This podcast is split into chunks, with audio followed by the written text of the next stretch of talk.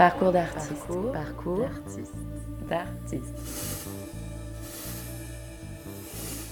Enfant de la balle, Marie Moliens a grandi en itinérance, jouant d'abord dans le théâtre de rue, puis sur la piste de cirque. Acrobate et fil de ferriste de talent dans les productions mises en scène par Fanny Moliens, sa mère, elle a repris depuis 2012 la direction artistique de Rasposo, la compagnie familiale. Artiste en résistance contre les fades résignations de l'époque, elle affirme au fil de ses créations un cirque-théâtre sous chapiteau de plus en plus radical, qui détourne les archétypes et cherche l'onde nerveuse du cirque pour réveiller l'imaginaire collectif. Elle nous raconte son parcours d'artiste.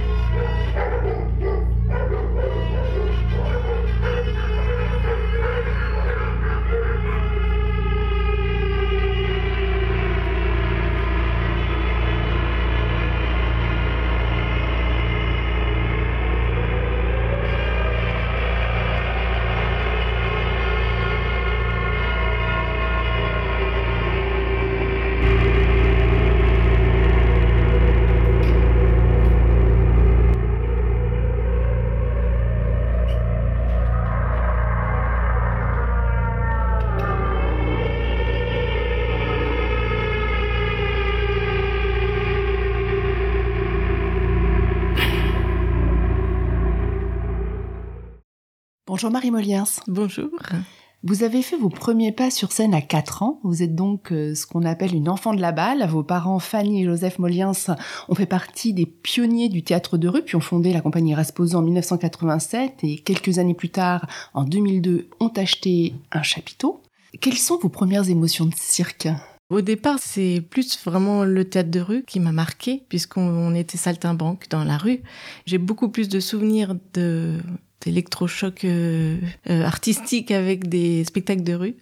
Dans les années 80, c'était vraiment la grande période euh, des où tout est, ils osaient tout en théâtre de rue. Enfin, c'était vraiment l'émergence. Moi, j'ai assisté à tout ça. J'étais petite et ça m'a beaucoup marqué.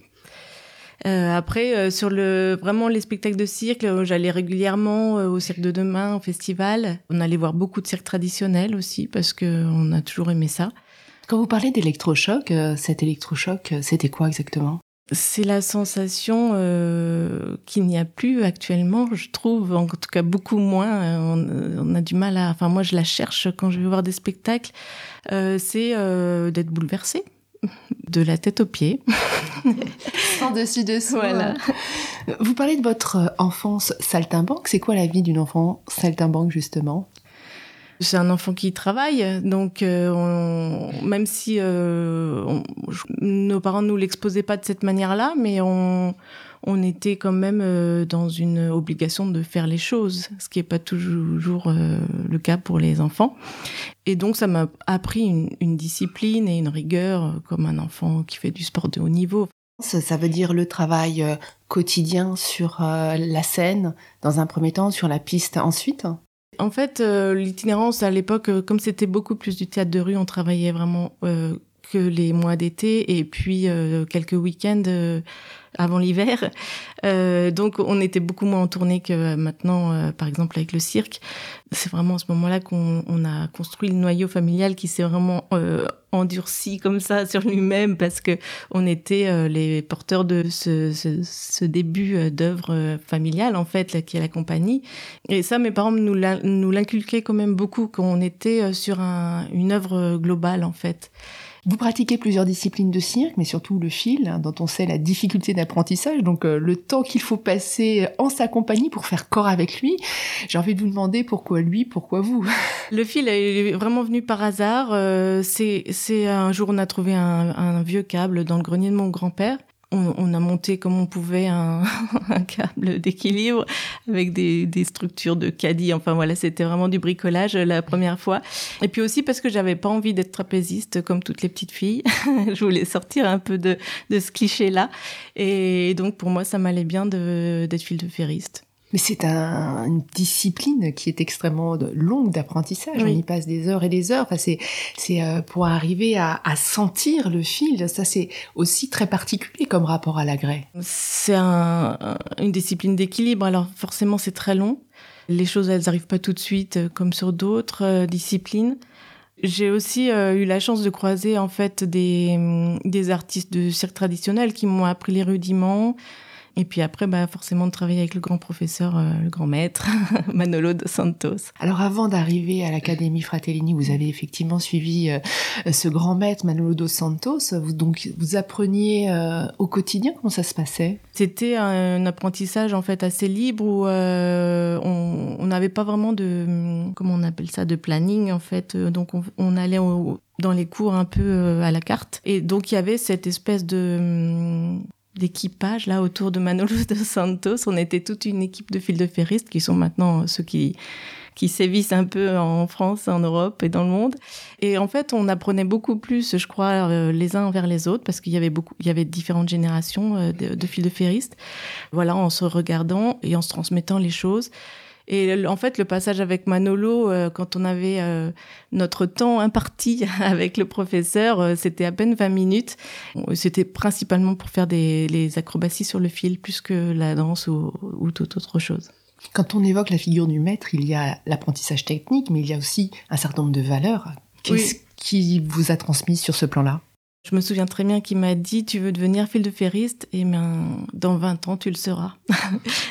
Quand on commence, enfin je commençais pas, je venais me perfectionner mais euh, j'avais déjà 17 euh, ans, 18 ans et donc euh, dans 20 ans se projeter, se dire que ce sera seulement à ce moment-là qu'on sera vraiment mature quoi en fait selon lui. je crois qu'il avait raison.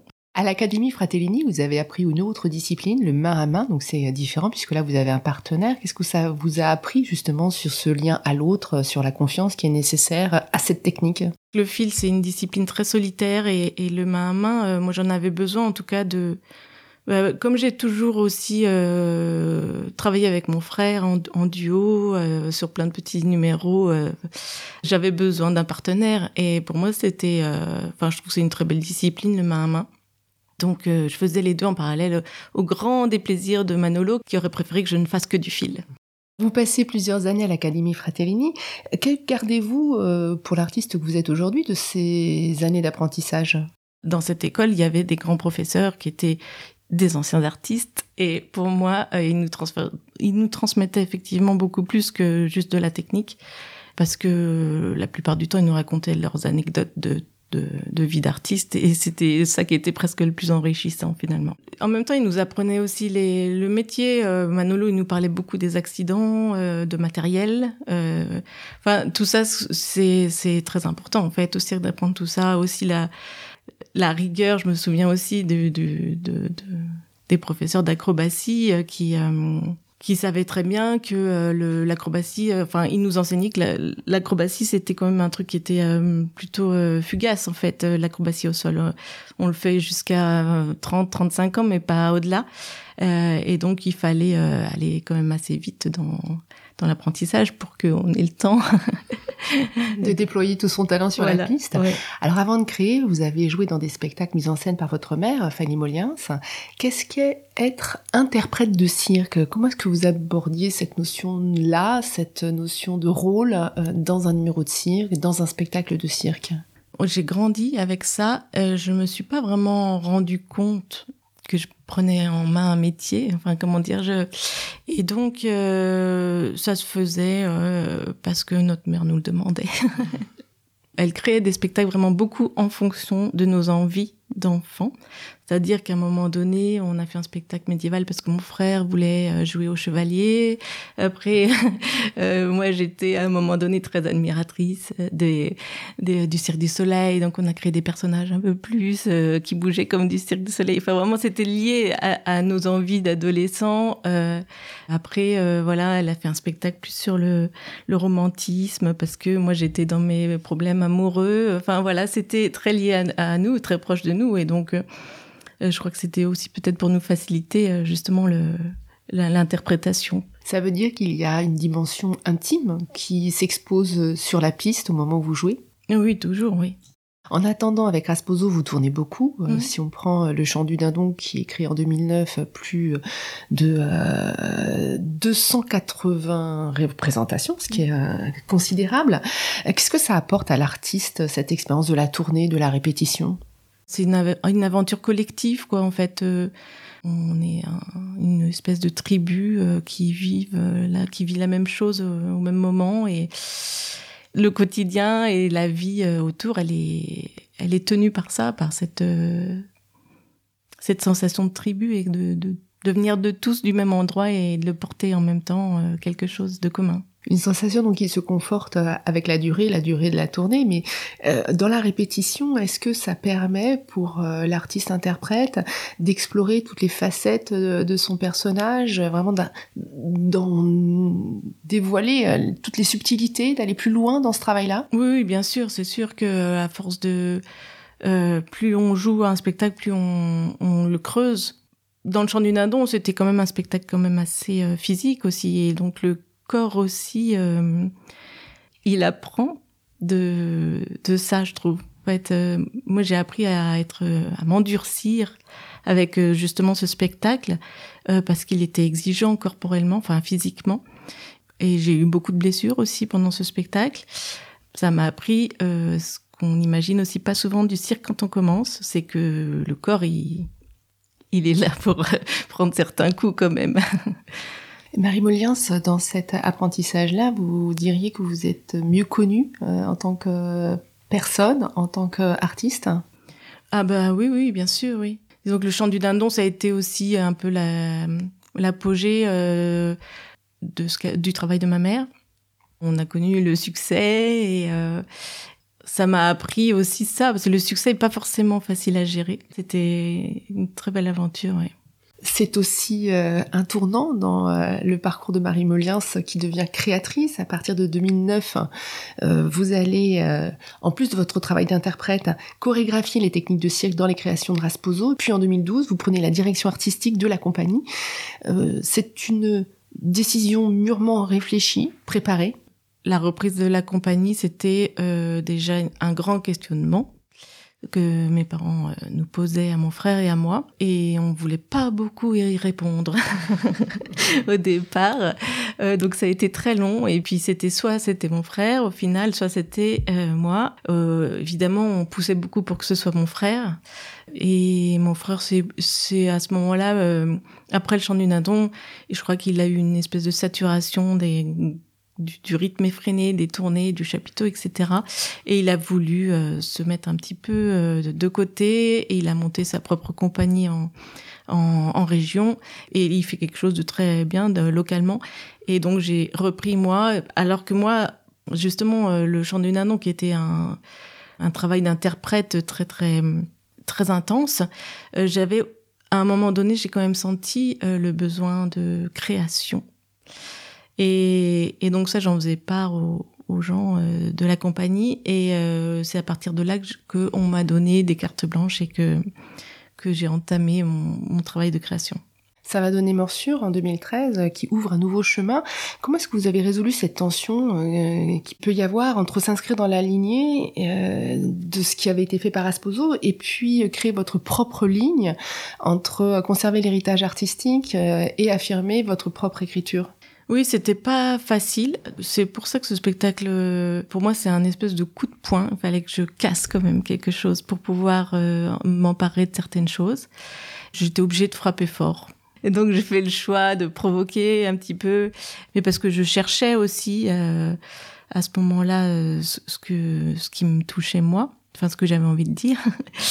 Et donc j'ai aussi fait appel à un chorégraphe à ce moment-là, chose qu'on n'avait jamais fait encore dans la compagnie, qui m'a aussi vachement aidé euh, à, à, chercher plus euh, sur le corps de manière euh, plus organique, parce que par rapport à ce qu'on faisait avant, qui était vraiment comment dire, le corps était moins torturé peut-être. En tout cas, on cherchait moins à sortir les viscères. Dans cette pièce, Morsure, euh, c'est une pièce donc pour six acrobates et trois musiciens. C'est l'histoire d'un amour fou, obsessionnel d'une femme pour un homme devenu indifférent. Se dessinent ces nouveaux euh, chemins de recherche, euh, l'intime, la quête de soi, la fatalité, la question du pouvoir, la question du malaise, malaise existentiel. Et vous citez Jean Kelevitch, l'expérience amère de l'irréversible est celle d'un temps un peu sauvage, d'un temps désobéissant pour ne pas dire indomptable et qui échappe à notre contrôle. Alors cette maîtrise de l'irréversible, est-ce que c'est pour vous l'essence du cirque? Oui, tout à fait. Euh, c'est là-dessus que j'ai travaillé avec Morsure. C'est vraiment sur l'instant d'irréversible pour moi, le, geste circassien. On va chercher justement l'endroit de la juste avant la rupture, juste avant que le que ça passe, que le, on perde l'équilibre ce que je trouve intéressant dans le cirque pour moi, c'est qu'on le maîtrise, cet instant irréversible. C'est en ça où je trouve que cet art est puissant. Alors que dans la vie, il nous tombe dessus et on peut rien y faire. Voilà. Et je trouve, euh, je trouve très beau euh, l'idée de, de maîtriser cet instant irréversible. Dans vos spectacles, Morsure, mais aussi les autres, euh, le risque, le danger, le combat rôdent très souvent. C'est un combat contre quoi? Contre qui? Je crois que c'est plus une colère.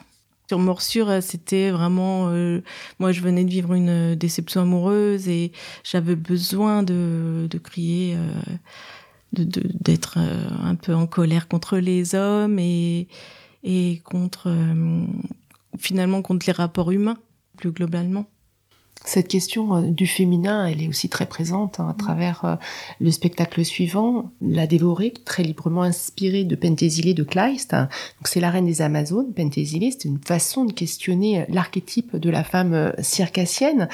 Vous appartenez, on l'a vu vous-même, à une lignée de femmes artistes. Votre arrière-grand-mère, votre grand-mère, votre mère était artiste. Pourquoi cette question du féminin dans le cirque vous tarote-t-elle je crois que je fais quand même aussi un parcours très intime hein, avec la création. Et donc moi j'avais envie de d'exister en tant que femme forte. Et donc j'ai trouvé ce personnage de Pentésilée, cette femme guerrière et je les ai trouvées euh, très proches finalement entre les les femmes artistes de cirque et cette guerrière qui euh, l'une euh, amoureuse d'Achille et l'autre amoureuse de son public et sont prêtes à tout, euh, à, n'importe quel combat pour le public ou pour Achille. oui, mais il y a aussi euh, une certaine vision de la femme entretenue sûrement par un regard machiste hein, sur ces femmes. Oui, oui. on, connaît la, la trapéziste que vous n'avez pas voulu être, euh, éthérée, euh, fragile. Euh, donc c'est aussi une image de la femme très archétypale qui est véhiculée dans les spectacles de cirque. Oui, et ben justement là dans La Dévorée, je parle de cette figure de la trapéziste justement parce que elle est, elle est partout. Enfin dès qu'on parle d'un, dès qu'on on cherche un roman de cirque, c'est forcément avec une trapéziste, une trapéziste qui la pauvre se fait bien malmener à chaque fois. Euh, oui, c'est sûr, euh, c'est aussi le, regard euh, masculin hein, là-dessus. Euh.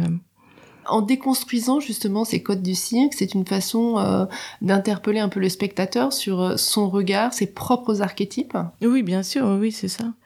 Là, là, c'est c'est aussi dans la dévorée, c'est vraiment parler de ça, d'un certain machisme et d'un, en tout cas, du regard de l'homme sur la femme et de la femme en plus qui se met en lumière. À partir de Morsure, euh, il y a ce euh, questionnement intime hein, qui trame le fil narratif de, vos spectacles. Et il y a aussi une dimension, euh, je dirais, plus théâtrale encore qui, s'affirme dans la mesure où le langage de cirque vient se mêler au langage de, théâtre. Alors quand vous parlez de votre cirque-théâtre, ben, vous vous référencez très fréquemment à Artaud, Romeo Castellucci, Angelica Lidl. Quelle est la théâtralité que vous recherchez dans votre euh, cirque-théâtre Je cherche ce que dit Artaud. cherche quelque chose de qui ne passe pas par l'intellect et qui, passe par le corps. quelque chose euh, qui atteint le spectateur de manière euh, sans qu'il s'en aperçoive en fait. Ça doit passer par les sensations, mais pas par la réflexion.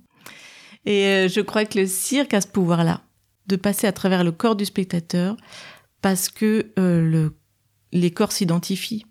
On met un corps en danger à voir, le, le, spectateur le sent dans son corps. C'est utiliser ça pour en faire euh, de la théâtralité. Et provoquer ensuite la réflexion. Voilà. Parce qu'il y a quand même euh, donc dans votre démarche ce souci d'aller euh, un petit peu déconstruire des certitudes. On parle de violence, de d'un théâtre puissant, vif, radical. C'est cette radicalité que vous cherchez sur scène, Marie Moliens? Oui, je, je trouve que sinon ça sert à rien. Ça, ça vient de, de, mon influence du théâtre de rue. Je crois qu'il faut y aller, faut pas faire de concessions. Et c'est à cet endroit-là que le tragique peut être un outil puissant pour euh, toucher cette émotion, je dirais, au nerf. Oui, oui, bah, là, avec, euh, avec le, le, drame de Pintésilé, on est euh, effectivement sur un cirque théâtre tragique. C'est quelque chose qui se fait pas beaucoup encore dans le cirque contemporain. Ça a été un peu controversé, mais, mais c'est plutôt bien créer de la controverse. Ah oui. Parce que vous êtes fâché aussi contre le consensus euh, qui a tendance à envelopper euh, de watts euh, les créations. Oui, oui, tout à fait. Et c'est un théâtre qui s'exprime aussi beaucoup par les images. Donc mm. vous avez une recherche, j'imagine, très poussée sur les images scéniques que mm. vous produisez.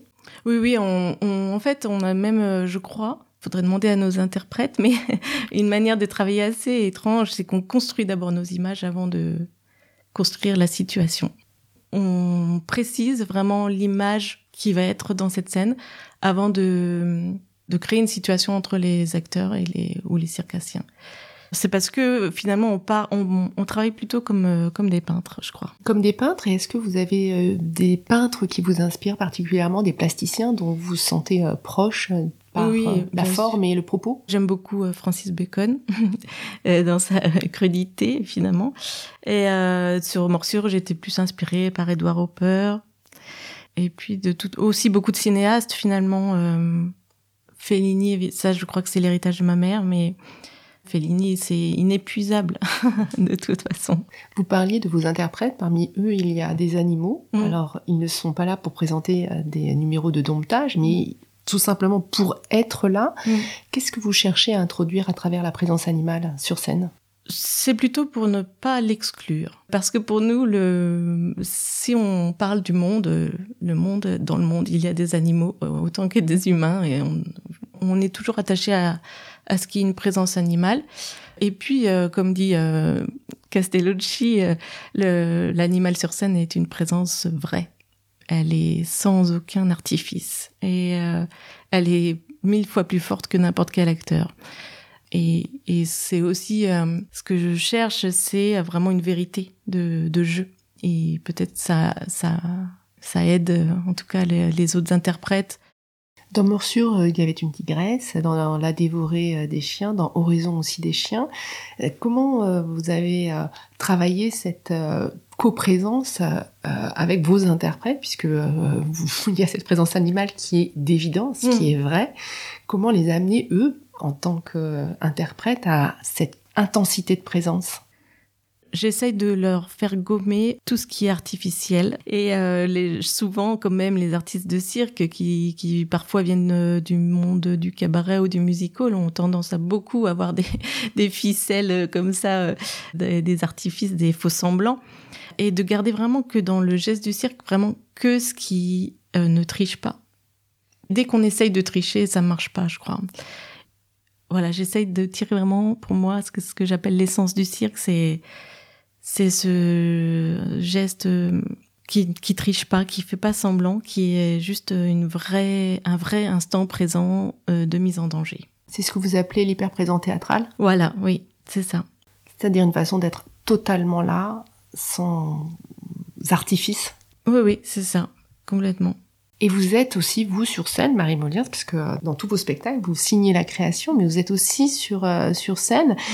Est-ce une nécessité de vivre le spectacle de l'intérieur? J'aime bien ça quand même, encore. Être interprète, euh, faire des spectacles, vivre en tournée, c'est ma vie. Donc, même si là, depuis quelques années, je fais aussi des mises en scène pour d'autres spectacles complètement extérieurs à la compagnie, où je, je prends aussi beaucoup de plaisir. Pour l'instant, j'aime ça. Donc il y a un partage qui se fait avec euh, vos, vos, partenaires mm. puisque vous êtes avec eux dans cette hyper présent, donc vous éprouvez les choses avec eux. Et ça c'est important pour vous. Ah bah oui oui, oui c'est c'est aussi euh, ce qu'on appelle nous tenir le spectacle. Par exemple, ce que je sens quand je suis, je fais de la mise en scène sur des spectacles extérieurs où je suis pas du tout dedans, c'est souvent ce que je sens. C'est, c'est qu'il manque quelqu'un ou plusieurs personnes qui sont, qui tiennent le spectacle qui coûte que coûte euh, le porte à bout de bras euh, dans n'importe quelle situation. Alors avant, quand euh, on travaillait en famille, il n'y avait pas ce problème-là parce que de toute façon, il y avait toujours le noyau familial qui était dans ce, cette énergie. Cette énergie-là. Et depuis que maintenant je suis toute seule sur scène, je sens que je dois faire ça. C'est un engagement avec les tripes. Oui, oui, oui. Viscéral. Oui, oui. Oraison, donc la pièce que vous avez créée en 2019, euh, commence par un show avec une musique, euh, je dirais, tonitruante, des paillettes, le chauffeur de salle, des numéros clinquants. Bref, euh, on pourrait dire un, show comme on en produit en série dans l'industrie télévisuelle, dans le divertissement. Et puis, court-circuit, noir, silence. Hein. On va basculer dans un autre monde entre mélancolie et révolte onirique, un monde habité par des fantômes, ceux du cirque traditionnel, la funambule, la lanceuse de couteaux, euh, les clowns blancs, qui sont euh, dans le cirque traditionnel révélateurs de la condition humaine. Est-ce là euh, le constat d'un monde désenchanté? Est-ce que c'est votre façon de rentrer en résistance face à une société qui s'égare c'est un message de d'alerte euh, et c'est une manière aussi de résister effectivement. Euh, pour moi ces clowns blancs euh, qui arrivent petit à petit dans le spectacle. C'est un peu le reflet de, cette humanité actuelle là qui est complètement abasourdie par sa bêtise et presque blafard de de, de sa maladie. Enfin il y a un truc quand même où ça bouge pas beaucoup. Et euh, c'est encore une fois, ouais, une manière de se révolter et peut-être, euh, en tout cas, de réveiller, quoi. Vous revendiquez, Marie Molien, c'est une démarche euh, iconoclaste hein, pour briser quelles images bah, les, les images du cirque traditionnel. dans la dévorée, c'était plus de la, la, trapéziste. dans Morsure, c'était celle du tigre, enfin du fauve. C'est-à-dire que je crois euh, ces images, elles sont enfouies, elles sont, c'est des images collectives, enfin de conscience collective. Plutôt que de les, euh, c'est ce que je trouve dommage avec le cirque contemporain hein, actuellement, c'est que plutôt que de les euh, complètement de les oublier, de les dénigrer, alors qu'elles sont le fondement du cirque finalement, c'est de s'en servir pour pouvoir en dire autre chose c'est les transfigurer. Hein, c'est là aussi euh, introduire un petit peu de jeu, un peu de frottement euh, dans la pensée euh, pour produire quelque chose de nouveau, faire, je dirais, une petite brèche dans dans les certitudes. Oui, c'est ça. C'est voir les choses autrement, changer le point de vue un petit peu. Parce que dans cette dans ce spectacle, Horizon, on sent qu'il y a je dirais, un tournant aussi qui est pris dans votre engagement parce que euh, le propos, très clairement, est aussi, euh, je dirais, assez critique par rapport à cette société du divertissement mm. qui va chercher systématiquement le sensationnel et non pas la sensation. J'étais quand même assez déçue de de la manière dont a été reçue la dévorée. On m'a beaucoup dit que c'était trop engagé, que c'était trop, un peu trop tout, tout, tout, un peu trop. Et c'est là où je me suis dit, mais finalement, ils attendent quoi Les gens, ils attendent vraiment un truc beaucoup plus simple, beaucoup plus euh, où, où, ça les ça les choque pas, où ça les, où ça les bouleverse pas. Et je trouvais ça dommage et j'avais envie d'en parler. J'avais envie de dire, mais arrêtez de vous. Enfin, c'est pas comme ça que ça va avancer, en tout cas. Hein. Si si personne veut être un peu bouleversé, un petit peu euh, prendre quelques petits coups pour euh, justement prendre conscience des choses. Ça va pas bouger. Euh, il faut il faut se réveiller quoi. Quand on se réveille, c'est toujours un peu douloureux.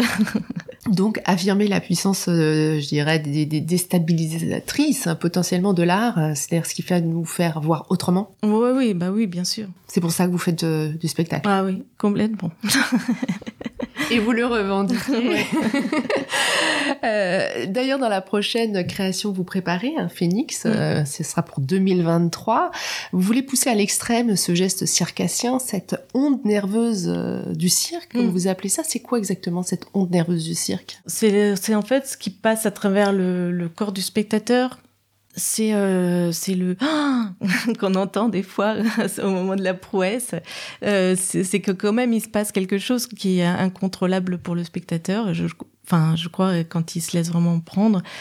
Et c'est cette chose là euh, qui est très forte, qui est très puissante, parce que finalement euh, ça passe par le spectateur sans qu'il s'en rende compte c'est l'onde nerveuse en fait c'est quelque chose c'est Deleuze qui parle de, de Francis Bacon euh, voilà. Et, et, et, je trouve que c'est assez juste parce que moi quand j'ai vu les tableaux de Francis Bacon en en vrai ben ça m'a fait le même effet.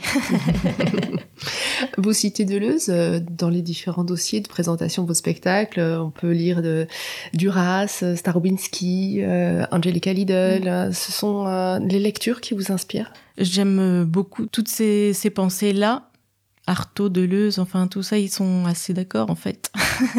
et puis euh, Angelica Lidl, euh, j'aime sa, sa, sa force euh, déversatrice, je sais pas comment on pourrait dire, euh, parce que ça n'existe plus nulle part et je trouve ça extraordinaire, même si elle aussi, elle est beaucoup controversée. C'est ça, c'est ça qui est intéressant, enfin je crois. Et Starobinski, moi j'aime beaucoup le, pour moi c'est un ouvrage de référence à chaque fois, c'est le Portrait de l'artiste en saltimbanque, c'est un essai qu'il a, qu'il a, qu'il a fait, où, en fait, euh, pareil, un truc inépuisable, où chaque phrase pourrait donner un spectacle. Ces, euh, ces, lectures euh, nourrissent votre geste. pour le phénix, vous allez aussi nourrir votre geste au frottement d'une autre discipline, les marionnettes. Vous avez mhm. décidé de d'aller chercher. Qu'est-ce qui vous a attiré vers cette piste? Ce qui m'intéresse chez la marionnette, c'est le côté inerte de la marionnette inactive. en tout cas, là, le projet est encore très très très jeune. Euh, Phoenix, c'est aussi le titre provisoire, c'est pas du tout. J'ai écrit ce dossier au moment euh, des, confinements où, je, où, où, tout le monde était euh, vraiment inactif, où je sentais que le comment on appelait ça, le monde d'après, n'allait pas être très différent. Euh, bien que partout, on, on, on l'annonçait de, de, partout. Et, et donc, euh, je, je, voulais parler de cette, euh, ce côté inerte, ce, ce, cette chose où en fait les choses ne, ne bougent plus. Et puis dans la marionnette aussi, évidemment, c'est la manipulation. Parler d'une manipulation supérieure. Voilà. Mais c'est très, très, très dans le, dans le, dans le vent. Donc, je, je pense que ça va encore beaucoup évoluer parce que c'est, c'est presque, pour l'instant, je trouve que c'est trop par rapport à ce qu'on, ce qu'on vit en ce moment. Oraison marque aussi, euh, me semble-t-il, une évolution dans votre esthétique, puisque euh, il y a une dimension poétique euh, qui se mêle à la force des images, à une certaine violence, un certain sens du combat qu'on pouvait voir dans Morsure ou dans La Dévorée. C'est une chose, un chemin que vous avez envie de continuer d'explorer? En fait, c'est plus la, la, colère, en fait, que j'ai j'ai pas envie d'arrêter d'être en colère. Et après, je ne sais pas vraiment, je sais pas du tout euh, à quoi va ressembler ce futur projet, parce que je trouve que la période en ce moment est, trop pesante pour euh, parler d'autre chose. Et euh, je sais pas si dans trois ans on sera encore très très imprégné de tout ça, si ce sera vraiment encore le moment d'en parler, euh, ou faudra parler, passer complètement à autre chose. Enfin, pour, je trouve que c'est délicat en ce moment-là de d'imaginer une création euh, et de, de savoir un peu de quoi il faut parler. Durant le confinement, donc, euh, il y a eu un petit frémissement de changement. Qu'est-ce qui vous paraît euh, le plus important de changer aujourd'hui dans la société et, que vous essayez de faire bouger à travers votre art? C'est assez énorme hein, ce qui a changé, mais euh, peut-être c'est le rythme, le rythme des choses. dans le, en tout cas, dans le milieu culturel, c'est pareil, c'est un rythme effréné finalement de, en tout cas pour nous les artistes, de créer, créer, créer, pour le spectacle d'être joué, joué, joué le plus vite possible avant qu'il soit périmé.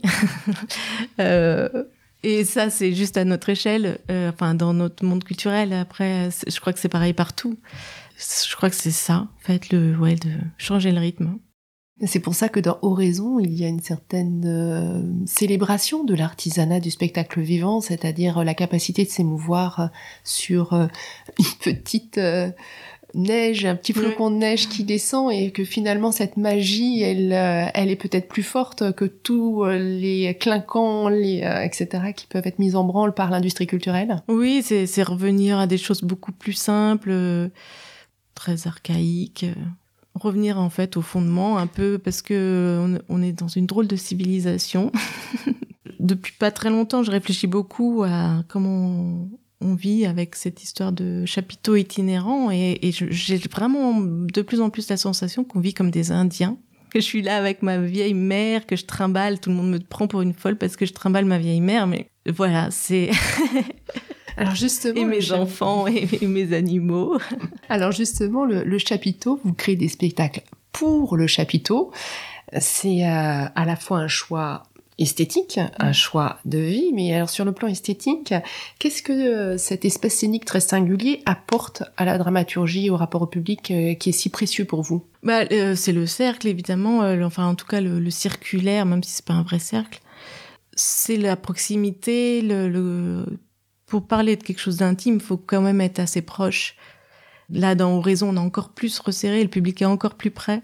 Donc le coup au spectateur sera apporté de manière encore plus forte. Et euh, dans, La Dévorée, le gradin, enfin, on était sur quelque chose de circulaire qui ressemblait vraiment à une arène. On était plus dans le côté tauromachique. Mais c'est la même idée, c'est-à-dire qu'on est quand même euh, sur un, une agora comme ça de gens qui viennent euh, voir la même chose et ressentir la, la même chose au même moment.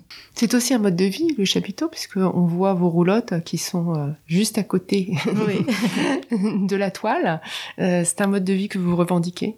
Je sais pas que je revendique ce mode de vie, c'est que je, je résiste à ce droit, à cette liberté c'est pas de plus en plus compliqué, rien que d'avoir les roulottes autour du chapiteau. Compliqué parce que la réglementation, parce que la perte de l'habitude, parce que euh, ce mode de vie n'est plus justement dans les mœurs euh, de nos sociétés contemporaines. Oui, je crois que c'est plutôt ça, c'est-à-dire que en fait, euh, on a oublié pourquoi.